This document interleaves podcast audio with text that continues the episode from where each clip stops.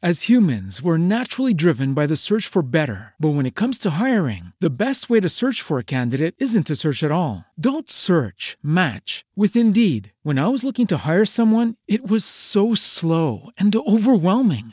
I wish I had used Indeed. If you need to hire, you need Indeed. Indeed is your matching and hiring platform with over 350 million global monthly visitors, according to Indeed data, and a matching engine that helps you find quality candidates fast. Ditch the busy work. Use Indeed for scheduling, screening, and messaging so you can connect with candidates faster. And Indeed doesn't just help you hire faster. 93% of employers agree Indeed delivers the highest quality matches compared to other job sites, according to a recent Indeed survey. And listeners of this show will get a $75 sponsored job credit to get your jobs more visibility at Indeed.com slash podcast. That's Indeed.com slash podcast. Terms and conditions apply.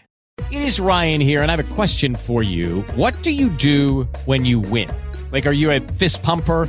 A woohooer, a hand clapper, a high fiver. I kind of like the high five, but if you want to hone in on those winning moves, check out Chumba Casino. At ChumbaCasino.com, choose from hundreds of social casino style games for your chance to redeem serious cash prizes. There are new game releases weekly, plus free daily bonuses. So don't wait. Start having the most fun ever at ChumbaCasino.com. No purchase necessary. VGW. Void were prohibited by law. See terms and conditions. 18 plus. Naciónpodcast.com te da la bienvenida y te agradece haber elegido este podcast. Buenos días, Madresfera. Dirige y presenta Mónica de la Fuente. Buenos días, Madre Esfera. Buenos días,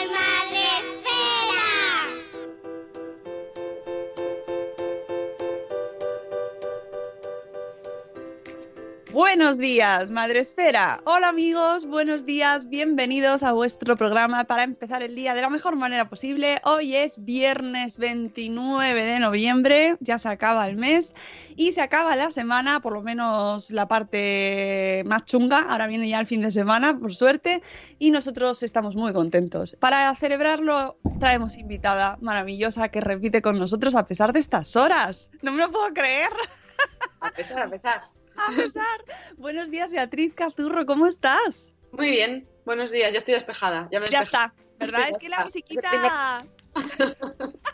que además, esto lo pusiste tú la pantalla, el, el pantallazo ayer y yo no lo quería poner por RGPD, pero es que me reí muchísimo cuando nos pusiste, eh, mm, cuando hablamos de hacer el programa otra vez y nos pusiste en, en Instagram por privado.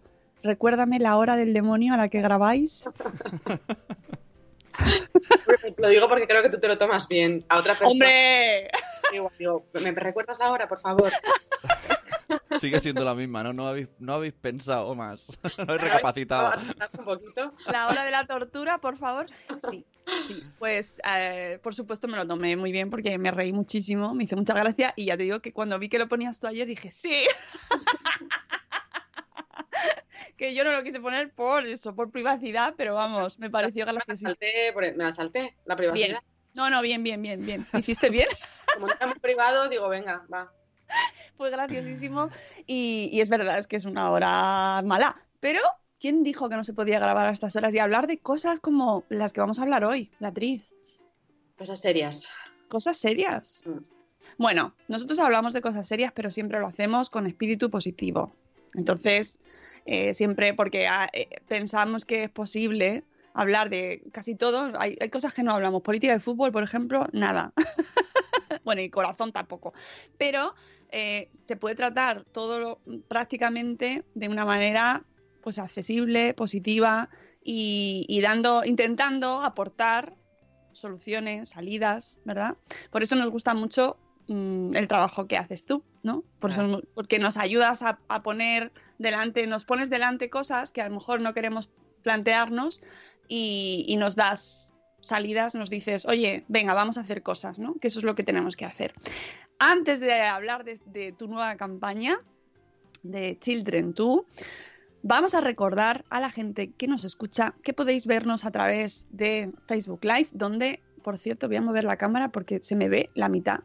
Ahora que estoy viendo Facebook Live, donde tenemos a Nuria, de nueve meses y un día después, que nos saluda, dice que qué guay, Beatriz Cazurro, te saluda y te manda muchos besos.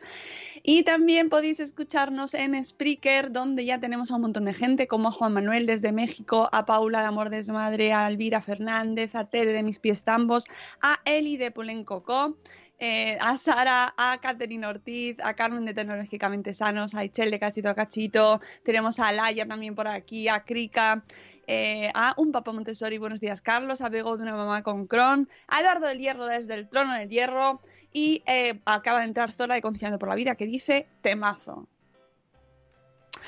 Temazo, pero no queremos hablar de estos temazos.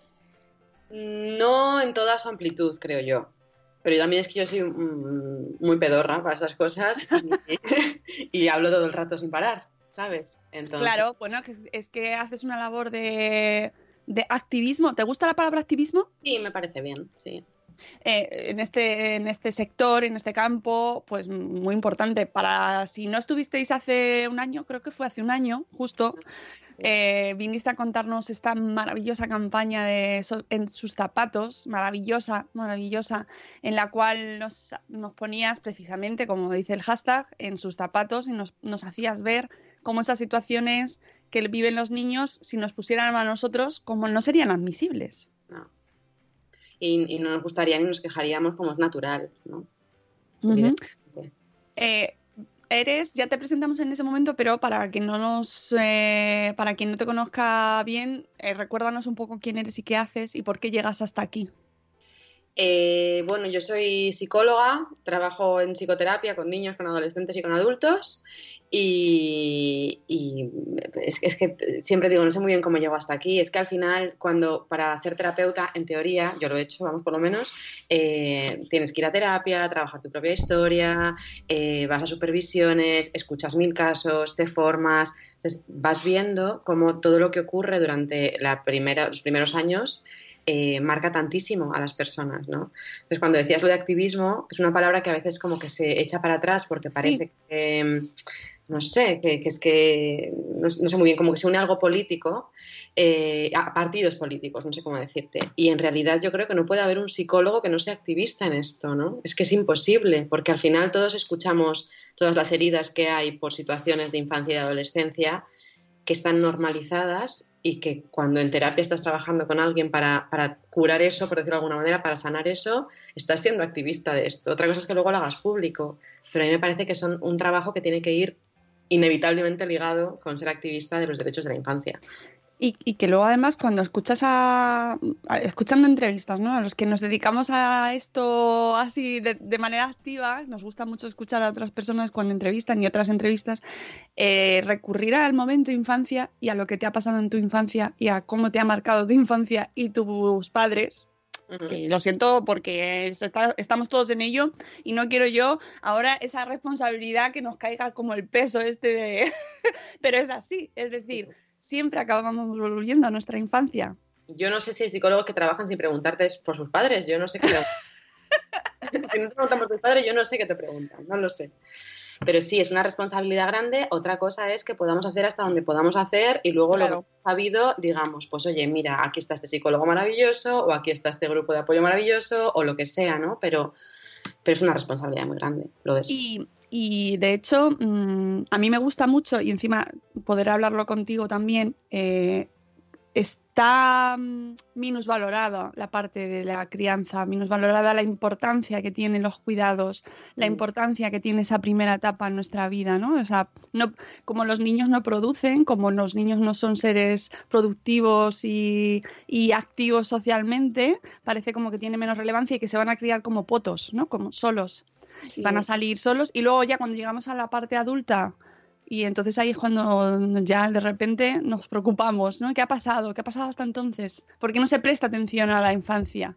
Claro, a mí me, me contaba una amiga, me decía, mira, hay una niña que he oído a su madre toda la vida de pequeña decir, bueno, eh, pues si no se entera, no se entera, no se entera. Y llegó a las 14 y se quejaba y decía, "Mm, pues si no te, no te, no te has quejado, no te has importado toda la vida, te vas a quejar, pues es que, ¿qué te va a importar todo esto? Y luego llega a la, a adulta y es, pero bueno, ¿qué ha pasado? Es que me ha salido mal. No, no, es que te lleva diciendo no sé cuántos años que le pasan cosas y es no se entera, eh, cómo te va a importar, y de repente depresiones, ansiedades, no sé cuántos, y es que me ha salido mal la niña, ¿no? No, no, es que están hablando, pero esto pasa todo el rato, todo el rato. Eh, después de la campaña del año pasado, mm, ¿cuáles han sido tus conclusiones? Es que me interesa mucho recoger lo que viviste ese año, después de todo lo que, porque tuvo muchísimo impacto. ¿Qué te, qué te has llevado? Em, pues mira, dos cosas. Una, por una parte, que hay mucha gente que sí está dispuesta a escuchar y que sí ve imágenes y sí conecta con dolor propio por bien como por bien por cómo lo han hecho con ellos o por lo que están haciendo a día de hoy, ¿no? Reconocerse pues yo qué sé, me escribía mucha gente diciendo es que me he reconocido en, humillar a mi hijo o en pegar a mi hijo y me duele un montón verlo, ¿no? Lo ves en una imagen y dices, ay Dios mío, ¿qué estoy haciendo? Entonces creo que hay gente que sí que está dispuesta a conectar con eso y a, hacer un movimiento, el que sea, ¿no? Que sea pequeñito. Y luego, por otra parte, que hay gente que no está preparada y que hay mucha gente que no está preparada y que lo va a criticar, lo va a insultar, va, a actuar con, con, violencia de alguna manera también para defenderse porque todavía es una, es que no es una idea, es, es como un bloque gigante, ¿no? Que, que, es muy difícil de asumir y que yo creo que hay mucha, mucha gente que no está preparada y eso no quita para que la gente que sí que lo está vaya dando pasitos y cada vez nos hagamos más legión y, y poco a poco se vaya cambiando esto. Y por eso decides eh, montar este año, eh, lanzar esta nueva campaña. Pues mira, si te digo la verdad, no tenía pensado hacer nada. Yo digo, aquí me, retiro. Pero tuve otra niña y no sé si te acuerdas que la primera campaña eh, se me ocurrió durmiendo a mi hijo mayor. Pues esta, durmiendo a mi hija pequeña, de repente se me ocurrió y dije, pues ya está. Pues, qué, qué prolífico. no voy a más hijos, creo que aquí me retiro ya. Vaya. porque no tengo ya estos momentos de, de claridad. Entonces, pues eh, se me ocurrió y como, pues eso, mi chico se dedica a esto audiovisual, pues en un momentito liamos a gente para hacerlo y, lo organizamos, ¿no? Pero me gustaría hacerlo todo el rato, pero tampoco tengo ideas todo el rato, ¿no? Y hay mucha gente que trabaja para esto y muchas maneras de trabajarlo también. No podemos poner corte porque son silenciosos. Eh, pero tenéis el vídeo, yo os recomiendo que vayáis a la web de beatrizcazurro.com y en el hashtag eh, Children2 podéis ver los vídeos donde efectivamente se ven los pantallazos. Explícanos un poco eh, mm, desde el nombre, porque el nombre tiene, tiene su historia también y su riesgo también, ¿no? Tiene su riesgo, sí. Sí, de hecho tampoco sabía muy bien si iba a gustar o no, pero bueno, yo qué sé, nunca sabes, ¿no? A ver, hace un par de años eh, empezamos todas las mujeres con esto del Me Too, ¿no? Y con escritos, hashtags explicando situaciones de acoso, de violencia, de abuso por parte de, hombres, ¿no? Para visibilizar como la magnitud de, de, de, violencia que hay hacia las mujeres. Y poder decir que todas en algún momento nos pasado miedo al ir a casa, que todas hemos ido hablando por teléfono con nadie para que parezca que estamos hablando, con las llaves en la mano, todo este tipo de cosas que están absolutamente, eh, que, han estado absolutamente silenciadas y que han sido tan normales y de repente se hizo viral y todo el mundo empezó a hablar de esto y nos dimos cuenta de que todas estábamos juntas en esto, ¿no? Pero claro, los niños no pueden hacer esto no, tienen la posibilidad de comunicarlo y hacer una asociación de niños y, un grupo de niños que empiecen a hablar de lo que les está ocurriendo por muchos motivos. Primero, porque seguramente no sepan ponerle nombre. Eh, y segundo, porque si en algún momento lo hicieran, pierden las figuras de las que dependen. Y eso es psicológicamente es una barbaridad, no, no se puede hacer, ¿no? A lo mejor de adolescente pero también es una locura, ¿no? Pero con 5, 6, 7, 8 años es imposible hacer eso, ¿no? Es una deslealtad y es una angustia quedarte sin tus papás que no lo puedes ni decir. Entonces, si no hablamos por ellos, ellos no van a poder organizarse. Es imposible que ocurra algo así, como ha ocurrido con las mujeres. Entonces, surge de mí. Claro, el peligro era exactamente asociarlo a este Me Too, que es eh, verdad que ha sido un movimiento mundial, ¿no? pero que también ha recibido muchísimas críticas, claro, porque levanta las alfombras y eso a la gente eh, no, no gusta. Pero bueno, el peligro al final es que asocian la campaña con feminismo y para mí no está mal. Claro, Claro. No pasa nada, ¿no? Si es que quien quiera entender feminismo como em, algo malo, pues que no vea la campaña, pero para mí es igualdad y ya está. Eh, ¿Y qué mensajes son los que eh, estás incluyendo en esta campaña y de dónde salen?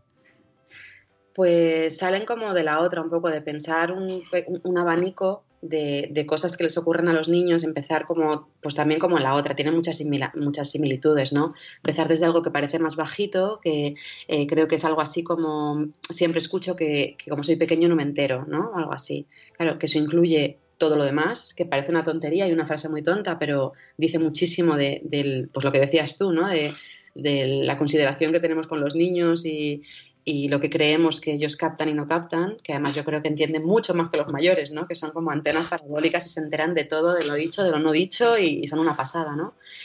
Eh, luego creo que hay otra, si no me... Es que no me pode podemos repasarlos, por ejemplo, eh, bueno, es que justo he empezado por uno tremendo, pero venga, vamos a por ese. Eh, a los cinco años, un familiar abusó de mí. Durante años lo olvidé hasta que fueron apareciendo recuerdos en mi memoria. Se lo conté a mi madre y a mi hermana y aún a día de hoy no me creen. Estuve obligada a invitarle a mi boda. Claro, esos son los testimonios reales, porque luego aparte de hacer el vídeo, lo que yo pedí por Instagram es a gente si quería participar y si querían contarme cosas que les habían pasado de verdad a ellos anónimo, confidencial y, claro, yo tampoco tengo tantos seguidores y me empezó a escribir muchísima gente para contarme cosas, ¿no? Eso es algo real que le ha pasado a una persona real que a día de hoy sufre porque fíjate lo que le ha pasado y no la creen, ¿no? Y tiene que llevar a ese señor que ha abusado de ella a su boda. Es una barbaridad, ¿no? Es una desprotección alucinante.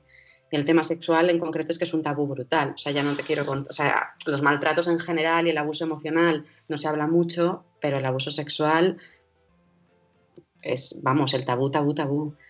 De hecho, tenemos, os recomiendo que lo leáis, tenemos un, post anónimo también, porque eh, efectivamente quiso que fuera anónimo así, la persona que nos lo mandó eh, contando cómo un familiar también abusaba de ella en la infancia, ¿no? Y cómo vive con ello y no, no lo ha querido contar. No, porque es que... No lo contó en su momento porque no pudo pero y ahora decide mantenerlo en el anonimato porque, eh, porque eh, a pesar de que, pensemos de que hemos avanzado muchísimo, no es así. Claro, pero fíjate, cuando, hablabas antes de, padres y madres o de familia, ¿no? Es un, tabú decir las cosas que han hecho mal, ¿vale? Bueno, entiéndeme, ya sé que mal y bien no es, es, un juicio, ¿no? Pero bueno, por hablar de manera que nos entendamos todos. Pero claro, mientras a la gente que maltrata, abusa o incluso abuso emocional, que a veces ni siquiera somos conscientes que lo estamos haciendo, no digamos, esta persona ha hecho esto, nos vamos a tener que avergonzar de ser víctimas. ¿no? Y tampoco es justo. Quiero decir, hay, una especie de protección a los adultos, no se puede decir nada malo de ellos, y entonces eso significa que los que, los, los que hemos hecho algo mal somos nosotros los pequeños, ¿no? Y no puede ser. Entonces, una cosa es que nosotros digamos, mira, mi madre me hizo esto, y otra cosa es que con el tiempo digamos, mira, es que no supo hacer otra cosa la mujer, ¿no? Pues por su historia, por lo que sea, pero hizo esto. Entonces, parte de recoger los testimonios reales de la gente era justo crear una especie de, mini sitio seguro donde ver que es que no estamos solos, que es que esto pasa mm, de verdad todo el rato. Las, estadísticas de abuso sexual son una barbaridad infantil. Son una barbaridad. Luego, leyendo estadísticas para esto, Save the Children ponía que uno de cada cuatro niños con maltrato en España, mm, con todo mi respeto, ni de coña. Uno de cada cuatro es poquísimo para lo que hay. Otra cosa es que se hable de violencia física o de humillaciones que se vean, pero abuso emocional, eh, casos no denunciados, de negligencia emocional gorda, eso muchísimo más, estoy convencida. Pero cómo se mide, ¿no? Claro, ¿cómo se mide? Porque en realidad el problema es que ¿Quién lo cuenta? Ya, claro, claro, sí, sí. Por eso digo que si los, los, mayores no empezamos a hablar y a llamar las cosas por su nombre y a reconocer lo que hacemos mm, mejor y peor y nuestras dificultades y nos hacemos cargo, o esto va a ser igual. Y podemos, y se puede y se está haciendo. Eh, ¿Cómo se está haciendo? Pues yo creo que cada vez hay más conciencia, primero, de que los niños son personas, que lo hablábamos también la última vez. Sí. son personas que se enteran, cada, pues oye, tienen un desarrollo diferente, su cerebrito funciona diferente y pueden hacer cosas de manera diferente y su lenguaje es un poco diferente, pero se enteran y mucho. ¿no? Y cada vez hay más información también de que todo eso que ocurre luego es importante. Entonces, que no es tanto que, que tengas que criar a los niños para que sobrevivan, sino que es una inversión, tu tiempo con ellos para toda su vida, ¿no? Entonces, yo creo que cada vez hay más información de eso y más gente eh, interesada en trabajarse y en mirarse en un espejo a lo largo de la crianza para decir quién soy yo como madre, como padre, qué estoy haciendo y cómo puedo mejorar. También hay muchísimos más cursos, muchísimos más blogs. eh, en especial las madres hemos abierto la veda y estamos hablando de qué es esto y cómo nos sentimos y qué locura es esta y que no es tan maravilloso y se está creando una comunidad. Entonces yo creo que desde ahí, en un equipo, es mucho más fácil decir, mira, lo estoy haciendo fatal, ¿cómo me ayudáis? Y hay una mano que apoya. ¿No? Antes era una vergüenza ser mala madre. Bueno, sigue siéndolo, ¿no? Pero antes mucho más. Entonces, desde ahí yo creo que es mucho más fácil empezar a hacer cosas y que hay más gente interesada. No sé si es la norma, creo que no, pero cada vez hay más gente interesada. Sí, porque eh, nosotros pensamos que, como lo hablamos todos los días, Beatriz, tengo- Claro. tenemos todos la sensación de que ya lo sabemos todos, ¿no? Y en realidad esto es una burbuja pequeñísima. Sí, sí, ¿no? Y, y la cantidad de gente que me escribe diciendo, mira, es que ido al psicólogo y me ha dicho que, que pega a mi hijo, que no sé qué. Y yo, vale. ¿Cómo? ¿Cómo? Claro, sí, sí, hace poco que, pero a un adulto, ¿eh? Que cuando me acuerde de mi exnovio me pegue dos hostias y se me pasa. Y yo, un psicólogo, vale, venga, seguimos adelante, ¿no? Entonces, es que es una cosa, pues, como, como hablando de feminismo, ¿no? es que es una cosa que está, ahí, es- está por todos sitios y en todos los estratos y en todas las personas. No hace falta ni ser profesional ni no profesional, está, desgraciadamente. Mira, tenemos más mensajes, por ejemplo, en tu web, eh, uno que dice, recuerdo mucha tristeza porque me sentía muy incomprendida, no era capaz de llorar, no sé muy bien por qué. Recuerdo que mi padre me decía, eres una máquina de hacer cabreos. Era su frase para mí. Nunca me sentí escuchada y muchísimas veces no me sentí querida. Claro. Eso, es- eso es más invisible. Entonces, claro, pues tú vas creciendo y dices, pues, pues no me mereceré, ¿no? O sea, los niños siempre piensan que no se merecen las cosas, no que sus papás son malos. Que a lo mejor es lo suyo de niño, ¿no? Que te enfades. Luego de mayor ya lo pones en contexto. Pero de niño igual es decir, pues mi padre es que no me hace ni caso y no sé cuántos. No, es malo. No. Los niños al final siempre se quedan con la sensación de si mis papás que son superhéroes no me hacen caso, será que yo tengo una falla. Este es muy interesante. Con cuatro años me negué a comer lo que oía porque no me gustaba. Me obligaron y acabé tirando la comida. Me castigaron. Pasé el resto de la comida tirado en el suelo llorando y no me dejaron comer nada más. El tema de la comida que también hablabas de él en la campaña de En sus zapatos y que, mm, que parece que ahora vamos entendiendo un poco ¿no? el tema, pero nos ha costado muchísimo. Mucho, mucho, mucho. Sí, sí. ¿Cómo, cómo, cómo ent- entender, o sea, cómo vis- visibilizar que eso también es violencia? Y, y seguro que habrá gente que dirá, hola, cómo es que exagerado soy, por favor. Seguro, segurísimo. Pues bueno, eh, esa gente a lo mejor ahora mismo no está preparada para escuchar esto, o dentro de 10 años sí, se queda, ah, pues mira, estas dos locas hablaban de esto en aquel programa y... Porque hay gente, a mí me ha pasado con cosas, ¿no? Que de- de- de- a lo largo de los años he dicho, ostras, pero si esto yo lo veía de esta manera y ahora lo estoy viendo así, ¿cómo no podía verlo, no? Bueno, pues cada uno lo ve cuando está preparado y no pasa nada. Pero tenemos que empezar a llamar a la- las cosas que son violencia por su nombre. Pues es que, es que como ha pasado con las mujeres, es que es así, ¿no? Y esto es acoso y esto es no sé qué, y esto, y hay que llamarlo por su nombre. Ya, pero entonces me estás diciendo que yo soy una maltratadora. No, Exacto. estoy diciendo que a veces maltratas. Y es diferente. Porque maltratador es otra etiqueta. Estamos en contra de las etiquetas con los niños, pero a los adultos nos encanta, ¿no? Es, no, no, a veces tratas mal. Si que no quieres decir maltratas, que suena muy gordo, a veces tratas mal. ¿Qué hacemos? Esa, esa frase me parece definitiva, ¿no? Todos tratamos mal ¿no? Claro. en, en ocasiones, todos tratamos mal. Lo que pasa es que evidentemente no es lo mismo hacia un adulto, que también, obvia- Claro. obviamente, que a un niño, ¿no? O a tu propio hijo. Sí, lo que pasa es que con los niños salen cosas mucho más profundas que a lo mejor con un adulto. Entonces, es como con los niños, ¿no? Tú no tratas mal cuando te sientes mal. Los niños muy chiquititos sí porque, porque se cabrean y ya bah, pegan a todo el mundo, ¿no? Todavía no se controlan. Pero los niños un poco más mayores cuando pegan o cuando, cuando son violentos es porque tienen un malestar. Pues es que los mayores también, ¿no? Pero hace falta un trabajo de, empatía y es muy chungo para nosotros porque tenemos que hacer un trabajo de empatía con nosotros sin que seguramente hayan sido empáticos con nosotros y nos hayan explicado lo que nos pasaba de verdad. Entonces, tenemos una responsabilidad muy grande y también yo siempre lo digo, vamos a llegar hasta donde podamos. Y la siguiente generación llegará un poquito más. O tampoco podemos de repente hacernos cargo de todo lo que está mal en una persona. Es una barbaridad. Muy difícil, ¿no? Hay gente que podrá y hay gente que podrá este poquito y también está bien. Pero les No. interpretamos todo el rato a los niños, ¿no? Claro, y simplemente reconocer una situación que has vivido en tu infancia como violencia puede ser avanzar. A lo mejor escucharnos hoy y de reconocer alguna situación que has vivido tú eh, en tu infancia y que te ha marcado puede ser un, pos- un paso, ¿no? Positivo. Y reconocerlo y decir, pues mira, es verdad, mi madre, mi padre hizo lo que pudo, pero qué mal me sentía yo. ¿no? Mm. Tenemos otro mensaje aquí. Eh, mi abuela más de una vez dijo que su nieto favorito era otro. También decía a mis hermanos y a mí ni me nombraba. Para mí eso era violencia. Claro.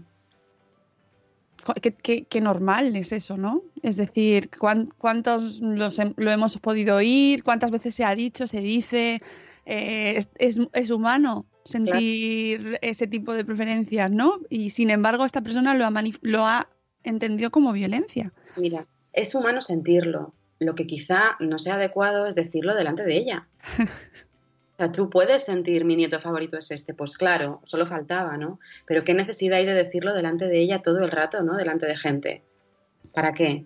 Es que igual era violencia de verdad. O sea, a lo mejor no era simplemente, bueno, lo digo porque estoy en la luna y no me estoy enterando. Es que igual era un ataque, ¿no? Pero hay ataques encubiertos de mayores que es, no, bueno, pero pobre mujer. Bueno, pobre mujer, no lo sé, no la conozco, pero no lo sé. A lo mejor era un ataque de verdad, a lo mejor era un ataque consciente y desde luego ella lo vivía así. Uf, este me parece. eh, tras la separación, mi padre me dijo que nunca me iba a querer nadie. Publica fotos en Facebook de su nuevo hijo y de mí no. Mm. Creo que se ha olvidado de mí. A mí que- es que me pone mm, Por eso digo que si la no, carne de gallina. si eso no es violencia, yo no sé qué es, ¿no? Es, es un rechazo como una casa. Entonces, por eso digo que es cuestión de, empatizar. Y, y como yo le digo a mi hijo a veces que dice, no, pero entonces no es pobre no sé quién que, pues los malos de las pelis, ¿no? Pero es pobre porque se siente mal. Digo, es pobre porque se siente mal, pero no es pobre porque pega, ¿no? Los malos de la peli. Pues pobre la gente adulta que trata mal a los niños porque se está sintiendo mal, pero no son pobres porque les están pegando, les están maltratando, les están rechazando. Tienen que hacerse cargo de sus actos. Y por supuesto que cuánto siento, cómo se han sentido en su vida y cómo se están sintiendo para hacer todo eso. Pero son como dos cosas diferentes. No- Es que lo- eh, eh, y hablamos de un tema, visibilizamos un tema que ahora pues pasa mucho, el tema de las separaciones, las familias eh, cambian modelo y eso pues tiene muchas, mm, con- muchas mm, ramificaciones muy positivas porque eh, es verdad que es muy liberador, en, si no están bien los padres pues es fantástico ¿no? que exista esa solución, pero ¿cómo gestionan eso los padres? ¿no? ¿Cómo lo gestionamos y cómo afecta eso a los hijos? Claro. Sí, como por no tener conflicto con mi mujer o con mi marido, al final no hago caso a mi hijo porque es que si no me toca hablar con mi mujer y no la aguanto, o con mi marido. Y claro, se quedan en un, en un vacío, decir, pero ¿yo qué culpa tengo de todo esto, no? Se, creced, decía, me decía un adolescente, que sean adultos. Y yo, ya, ya, que sean adultos, ¿no?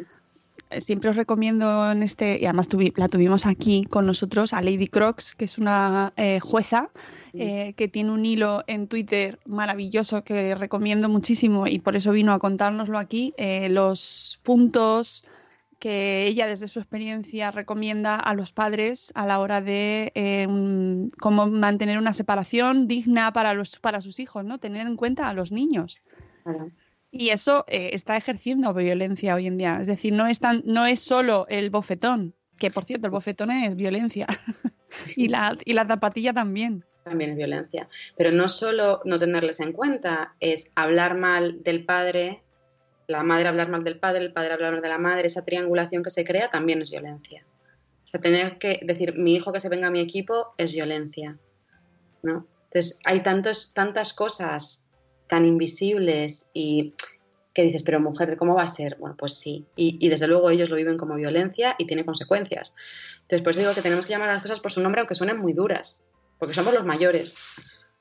Y a ellos les decimos, no, pero no pegues, ya vale, venga. No, pues no insultes, venga, pues vale. No, pero no digas secretos delante de tu amiguita que se siente mal, venga, por lo mismo. No, es como, es que tenemos que hacer ese trabajo y llamarlo por lo que es y ya está, y asumir que hacemos cosas violentas. Todos, alguna vez. Algunos poco y algunos muchísimo, pero todos.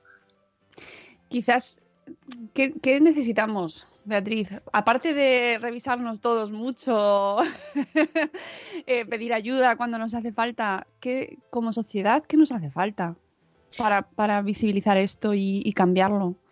Mira, yo creo que en, en general en un montón de cosas ahora se están haciendo, las redes sociales, por ejemplo, están siendo la leche, ¿no? Para visibilizar mil cosas, ¿no? Hay días internacionales de todo y la gente que lucha por ese todo está dándolo todo ese día, ¿no? Yo con los niños, otro con el plástico, otro con las mujeres, otro con lo que sea, ¿no? Eh, lo que pasa es que, y ya sé que no habláis de política, ¿eh? pero creo que hace falta que a todos los niveles se digan las cosas claras. O sea, nosotros podemos sembrar por la parte de, de- de la gente normal este tipo de cosas y cada uno en su trabajo. Pero si no hay políticas que llamen Claro. las cosas por su nombre, es que es muy difícil. Uf, muy difícil. ya. Un trabajo, oye, que es, que es importante, ¿eh? pero claro, no hay un apoyo de, las de, la, de la parte de autoridad, ¿no? Pues es como, como los niños, y los niños están diciendo cosas con sentido, pero sus papás no apoyan, pues se queda muy a la mitad. ¿No? Sí, al final siempre acabamos hablando de eso. Eh, empezamos por la base, pero al final llega, llega un momento en el que necesitas apoyo de las autoridades, apo- apoyo de las instituciones, Claro. que exista una- un marco legal, ¿no? Eh, es que es necesario. Hablemos o no hablemos de política, al final influye en todo. Es decir, es necesario. Por- porque haya una coherencia, ¿no? Y, igual que digo política, digo colegios, eh, asociaciones, o sea, las, las quejas de violencia por parte de profesores y maestros en colegios es una barbaridad, ¿no? De, de insultos, de humillaciones. Hay también varios que me han escrito, ¿no? Pero a día de hoy, de niños chiquititos que les van, ponía alguna por ahí, que les van eh, paseando por el cole diciendo se ha hecho pis con cuatro años, es un bebé, para que le vean todos los demás niños. Uf, Esto pasa en colegios. Por eso digo que ya no es solo política y partidos políticos y leyes, que por supuesto, sino en las carreras universitarias, en, las instituciones públicas, en los coles, en las escuelas infantiles. Tiene que haber coherencia y una idea común. Y como no se ve maltrato con lo que es maltrato, pues, pues así. Mira, leyendo los testimonios, en el comedor un niño me tocaba la pierna y a mí me daba mucho miedo. Un día, del miedo, me comí medio plato de pie mientras él hacía el gesto de venir a por mí con sus dedos. La profesora que nos cuidaba vino hacia mí, me regañó y me obligó a sentarme. No sé cuántos días pudo durar esto. Pero fíjate que aquí falta un ¿qué te pasa? ¿Por ¡Qué qué te- terror! ¿Por qué te has levantado? ¿No? O sea, ni siquiera tiene... Pero es que ni siquiera hay la oportunidad de decir, oye, estás levantada y eso. Que te- eh, a mí me traslada una sensación de pánico, de terror, de, de qué sensación de angustia. ¿no? Pero si lo primero es, un- es que te regañan, no tienes opción de hablar. Entonces te tienes que someter y someterte es estar ahí con miedo. Ya está. En la guardería, fíjate, se, se acuerda, ¿eh? No sabemos la edad que tiene esta persona, pero se acuerda. En la guardería, cuando tenía tres años, una educadora me sacó del aula, cerró la puerta y puso una silla delante para que no pudiera entrar. No olvidaré la angustia que pasé. A, a colación de lo que tú dices de acordarse o no, es verdad que hay memoria como la que tenemos ahora, que a partir de los tres años podemos recordar cosas. Pero es que todo lo que pasa previamente se registra físicamente. O sea, hay una memoria corporal. Es decir, lo que te pasa de bebé, lo que te pasa con un año, con dos años, con tres años, se queda grabado en forma de sensaciones, aunque no tengamos una memoria de recuerdos. Entonces, los bebés no se enteran. Claro que se enteran y es más difícil porque no le puedes poner palabras a lo que te está pasando, ¿no? Cuando decía, me acuerdo mucho la carta de Pablo Iglesias que decía, menos mal que mis hijos no se, no se han enterado. Sí se han enterado. Sí se han enterado. Han vivido los pinchazos, lo que sea, y lo han registrado en su cuerpo, ¿no? Es importante saberlo porque depende de qué experiencias haya durante ese tiempo, también luego dices, oye, este niño está como que le pasa algo, ¿no? Y no sé lo que es. Bueno, es que le han pasado cosas previamente también. Por ejemplo, seguimos eh, leyendo testimonios, es que son todos terribles. Eh, mm, a ver, por ejemplo, yo de adolescente quise estudiar guitarra. La conversación terminó a gritos, mi padre humillándome y yo recriminándole lo mal padre que era. Me dijo que ya sabía dónde estaba la puerta y yo le hice caso. Esa noche dormí en casa de una amiga. Estuve meses escondiéndome en mi cuarto para evitar verle. Pues es que son relaciones al final tan complicadas, ¿no? Eh, uf, madre mía. Es muy complejo. Es verdad que hablar de eso parece muy simple, pero es muy complejo. Muy complejo. Siempre he sido buena estudiante y aquí va a venir, es- hay que hacer, hay que poner un pitidillo, pero bueno, siempre he sido buena estudiante. Recuerdo lo que me contestó mi padre cuando le dije que quería estudiar enfermería. Eso es de putas. Mm. Y ya está. Y, y- y ya está. Entonces, una cosa es que luego digas, mira, me da igual lo que me diga mi padre porque tengas suficiente como fuerza interna y, siga, y lo estudies, pero a lo mejor no, porque igual te tienen que pagar la matrícula, no lo sé. Entonces, es, es hacer lo que yo digo porque yo digo, porque a mí me parece que lo que yo pienso es mejor que lo que tú piensas, que lo que yo siento es mejor que lo que tú sientes y que lo que tiene que hacer es complacerme a mí. Y eso, si no es violencia, yo no sé lo que es. Y esto es una situación, y este que voy a leer ahora es una situación que pasa muchísimo. Cuando había pelea entre mis padres, había que elegir bando. Si yo hablaba a mi padre, mi madre no me hablaba, y viceversa. A día de hoy siento que tengo que complacer a todo el mundo. Madre mía. Sí, yo sé que no, o sea, leer esta galería de fotos no es agradable. Y de hecho la gente que me ha escrito es, es, tengo un mal rollo horroroso después de leer esto. Digo, ya, sí, ya lo sé.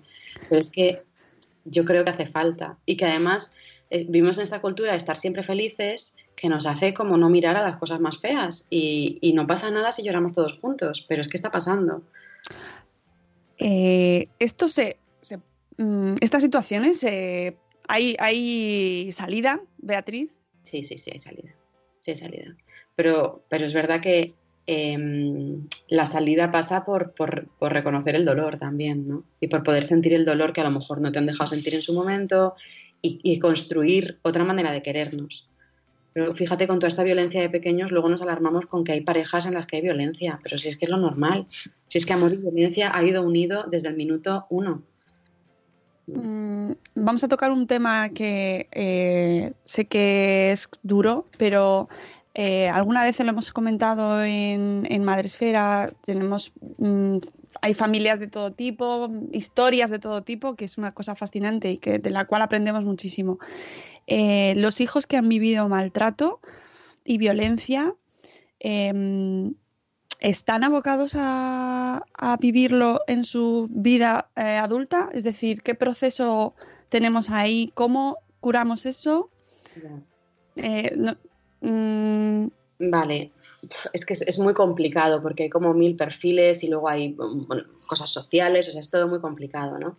Lo que yo sí creo que es importante a lo mejor es cuando nosotros, o sea, nosotros en la infancia aprendemos cuánto valemos y aprendemos lo que es que nos quieran, ¿no? Nosotros entendemos que nuestros papás nos quieren, de adolescentes podemos empezar a cuestionarlo, pero aprendemos que lo que hacen nuestros papás es querernos. Cuando un papá te está humillando, es como que en nuestro cerebro amor y humillación van unidos y generalmente tendemos a buscar patrones parecidos que enganchen con, con cuánto creemos que nos merecemos de amor, no sé cómo decirte, ¿no? Algo así.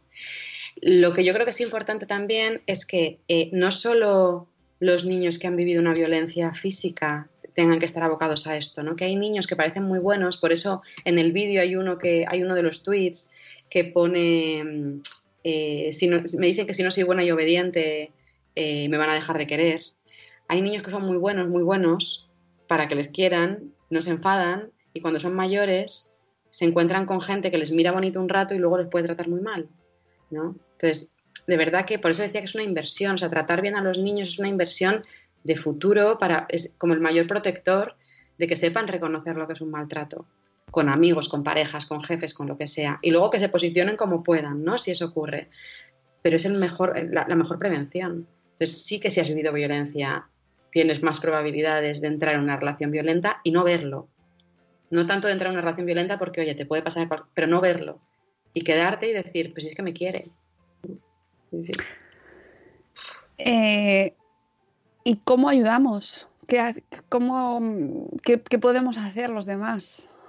¿Qué demás? La- la- el resto de la gente de Sí. la. Sí, de- eh, ¿qué, qué- qué- qué no, qué- qué podemos evitar, ¿no? Por ejemplo, eh, estoy pensando en esa situación en concreto, en asumir que de una situación de violencia se vive otra situación de violencia, que, que- que tenemos que evitar, que mm, como sociedad, eh, qué estereotipos tenemos que eliminar eh, para, para ayudar a estas personas. Esto es muy complicado, ¿eh? Es que te digo que es muy complicado además porque yo parte del- de mi trabajo personal que yo he hecho es decir, mira, hay cosas que tú no puedes hacer nada. Y ya está. Y, tienes que esperar a que alguien pida ayuda o a que alguien tenga un- una brechita para poder entrar y decir. Porque hay, hay veces que dices, es que no puedo hacer nada más que como mucho ofrecer ayuda. Y muchas veces no la quieren, ¿no? Entonces, no, sé si te sé dar una buena respuesta porque yo estoy en esas de decir, no puedes ayudar a todo el mundo y que tú no puedes abarcar, ¿no? Y, ya está, está bien, ellos lo han elegido. Pero mientras tanto, pues eh, yo cuando veo niños, adultos, ¿no? Que están viviendo violencia, eh, intento escuchar mucho. Intento escuchar a los niños, intento escuchar a los adultos. E intento ponerles las palabras de cómo se deben estar sintiendo, ¿no? Como decir, mira, que haya alguien que te dice esto. Y generalmente hay gente que me manda al toma por saco, pero yo lo digo igual, ¿no? No, Pues debe estar pasando esto, debe ser así, como ver la parte de luz de esa persona e intentar favorecerla. Pero más allá de eso, yo creo que hay cosas que es que no, que una persona individual no puede, no puede luchar. Puede ofrecer ayuda, pero yo creo que no. Bueno, y creo que sí que podemos hacerlo y lo has dicho tú, efectivamente, a escuchar, Sí. Sí, sí. Que no lo hacemos. No nada ¿eh? Pero bueno, estás sembrando. escuchar. Eh, A mí, a mí ahí es donde me parece que está la clave y dejarles hablar y, y- y hablar de dejar que salga ese niño interior, ¿no? Esa, esa experiencia que han vivido o que, o que les ha marcado y dejarles, dejarles hablar y ver Mm. qué necesitan. A lo mejor nos lo piden ellos, ¿no? Sí, yo creo que sí. También yo es que creo que no hay nadie que sea violento que si no le ayudas a entender que, que lo está pasando mal, pueda dejar de serlo, ¿no? O sea, no, no es una cosa de decir voy a dejar de pegar, es que sale de, de las entrañas. Entonces yo creo que la escucha es necesaria, pero claro, creo que hace falta mucha escucha y que una persona individual por la calle, en el parque igual, pues no sé cuánto puede cambiar, igual un poquito, ¿no? No sé. Uy, esa era la siguiente pregunta ya para finalizar, si se cambia, si se puede cambiar. Si se puede cambiar, sí. Sí, sí, sí, sí. Vamos, eso te lo digo rotundo. Sí se puede cambiar, sí. Y se puede, y a lo mejor no te conviertes en una persona absolutamente nueva, pero puedes tener estrategias para ser menos violento, para retirarte, para. Se, puede, se pueden hacer muchas cosas y yo he visto transformaciones brutales, ¿eh? Por supuesto. Y, y se puede curar. Sí, otra cosa es que tu cicatriz va contigo toda la vida. Y a veces dices, ay, me duele un poco, ¿no? Ha cambiado el tiempo, me duele. Pero sí, se puede vivir con, se puede vivir con ello y se puede vivir sin que domine tu vida. Sí. Ay, madre mía, eh, podría estar hablando contigo toda la mañana porque aunque es un tema tan, tan difícil y tan doloroso, es súper necesario, Beatriz, súper necesario y deberíamos estar todos hablando de ello y, y validando lo que escuchamos, ¿no? Y dejando hablar. El otro día leía un hilo en Twitter de una, de una chica que hablaba sobre su hermano como con 10 años eh, le estaban empezando a rechazar en clase porque eh, elegía eh, trajes de dinosaurios y todo, vestidas de dinosaurios y producía una... se te encogía el corazón, ¿no? Ya, es que es muy duro. Y ahí el colegio tiene una responsabilidad muy grande, muy grande, muy grande. Porque hay coles que lo manejan, ¿eh? Y lo manejan bien y saben sacar algo productivo de estos eh, conflictos que surgen, que al final es que surgen, ¿eh? Hasta en el cole más respetuoso estas cosas pasan, ¿no? Pero si lo sabes tratar, puedes darle un valor brutal a los conflictos y hablar de cómo se siente la gente, de cuándo pasa esto, le puedes dar la vuelta, pero hay que empezar a dar un poquito menos de importancia a los contenidos y empezar a dar más espacios para hablar de convivencia. Y, y bueno, por ejemplo, mm, tratar esta campaña, eh, todos los que nos estáis escuchando, y si tenéis oportunidad, sé que tenemos muchos profes que nos escuchan, eh, bueno, pues comentarlo, ¿no? Entre, en el claustro, hablar sobre ello. Esta campaña además también la pudimos ver en la tele, que yo Sí. que estoy en Madrid, pues lo vi en Telemadrid, pero... Y bueno, ya me has dicho antes que no tenías pensado un nuevo hijo, con lo cual nueva campaña a lo mejor menos, pero mm, próximos proyectos, Beatriz. Es que yo soy muy mala para esto, para organizarme. Pues tengo que volver a trabajar después de mi baja y excedencia de autónoma, que la llamo excedencia, pero en realidad es comerme los moquillos porque soy autónoma, os imaginar. A trabajar y pues si se me ocurre algo, se me ocurre. Estamos organizando un curso también, pero eso ya con mucha calma y para, para explicar también a profesionales cosas que, que nos están diciendo y que son importantes de apego, pero apego de verdad, no de si porteas a tu hijo está muy bien, no solo eso. Ah, Y, y- pero bueno, eso yo creo que nos va a llevar tiempo porque queremos hacerlo bien.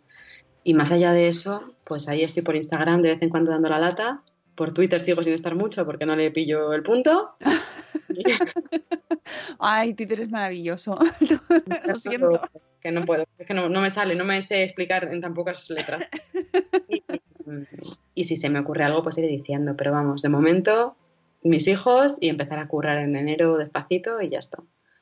Podéis encontrar a Beatriz Cazurro, como bien ha dicho ella, más en Instagram, un poquito menos en Twitter, pero sobre todo en su web, en beatrizcazurro.com, donde bueno, pues eh, nos pones tú, nos expones tu, con tu trabajo. eh, en concreto, estas eh, lo que así nosotros hemos tratado, estas dos campañas, que yo creo que hay que ver bueno, con días de separación para tomártelo así como con asumirlo bien, ¿no? Porque esto fácil no es. Tampoco, sí. fácil no es, pero bueno, que las veáis juntas, ¿no? Sea, es decir, una seguida de la otra, que van muy relacionadas y que al final lo que se basa es en, en escuchar, ¿no? Mm. En darles voz. en escuchar y en darnos cuenta qué pasa y ver qué podemos hacer. Y de verdad que cualquier cosa pequeñita, lo que decías tú, ¿no? A lo mejor pensar en lo que nos ha pasado y ponerle nombre es un acto revolucionario total, porque ahora mismo de esto no se habla, o sea que es revolución absoluta.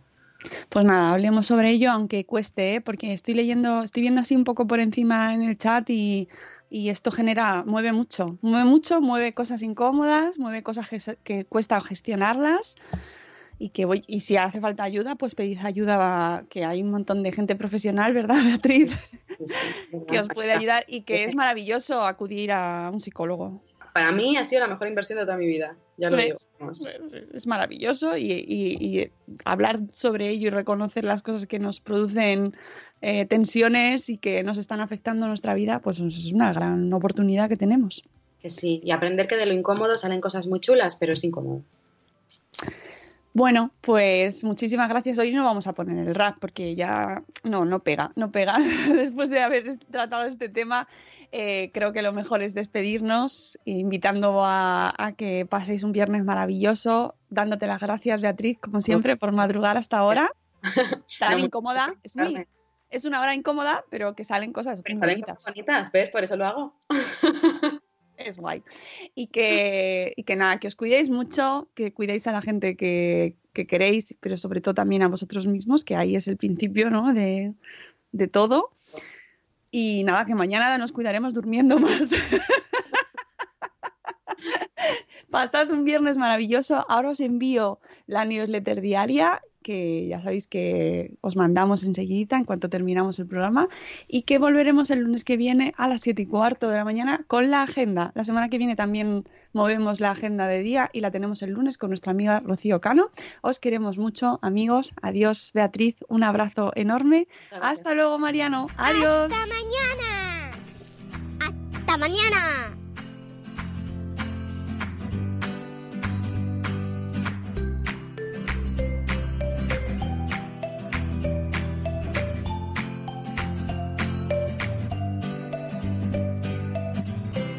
As humans, we're naturally driven by the search for better. But when it comes to hiring, the best way to search for a candidate isn't to search at all. Don't search, match with Indeed. When I was looking to hire someone, it was so slow and overwhelming. I wish I had used Indeed. If you need to hire, you need Indeed. Indeed is your matching and hiring platform with over 350 million global monthly visitors, according to Indeed data, and a matching engine that helps you find quality candidates fast. Ditch the busy work. Use Indeed for scheduling, screening, and messaging so you can connect with candidates faster. And Indeed doesn't just help you hire faster. 93% of employers agree Indeed delivers the highest quality matches compared to other job sites, according to a recent Indeed survey. And listeners of this show will get a $75 sponsored job credit to get your jobs more visibility at Indeed.com slash podcast. That's Indeed.com slash podcast. Terms and conditions apply. Okay, round two. Name something that's not boring. A laundry? Ooh, a book club. Computer solitaire, huh? Ah, sorry, we were looking for Chumba Casino. That's right. ChumbaCasino.com has over 100 casino style games. Join today and play for free for your chance to redeem some serious prizes. ChumbaCasino.com. No purchase necessary. Where prohibited by law. 18 plus terms and conditions apply. See website for details.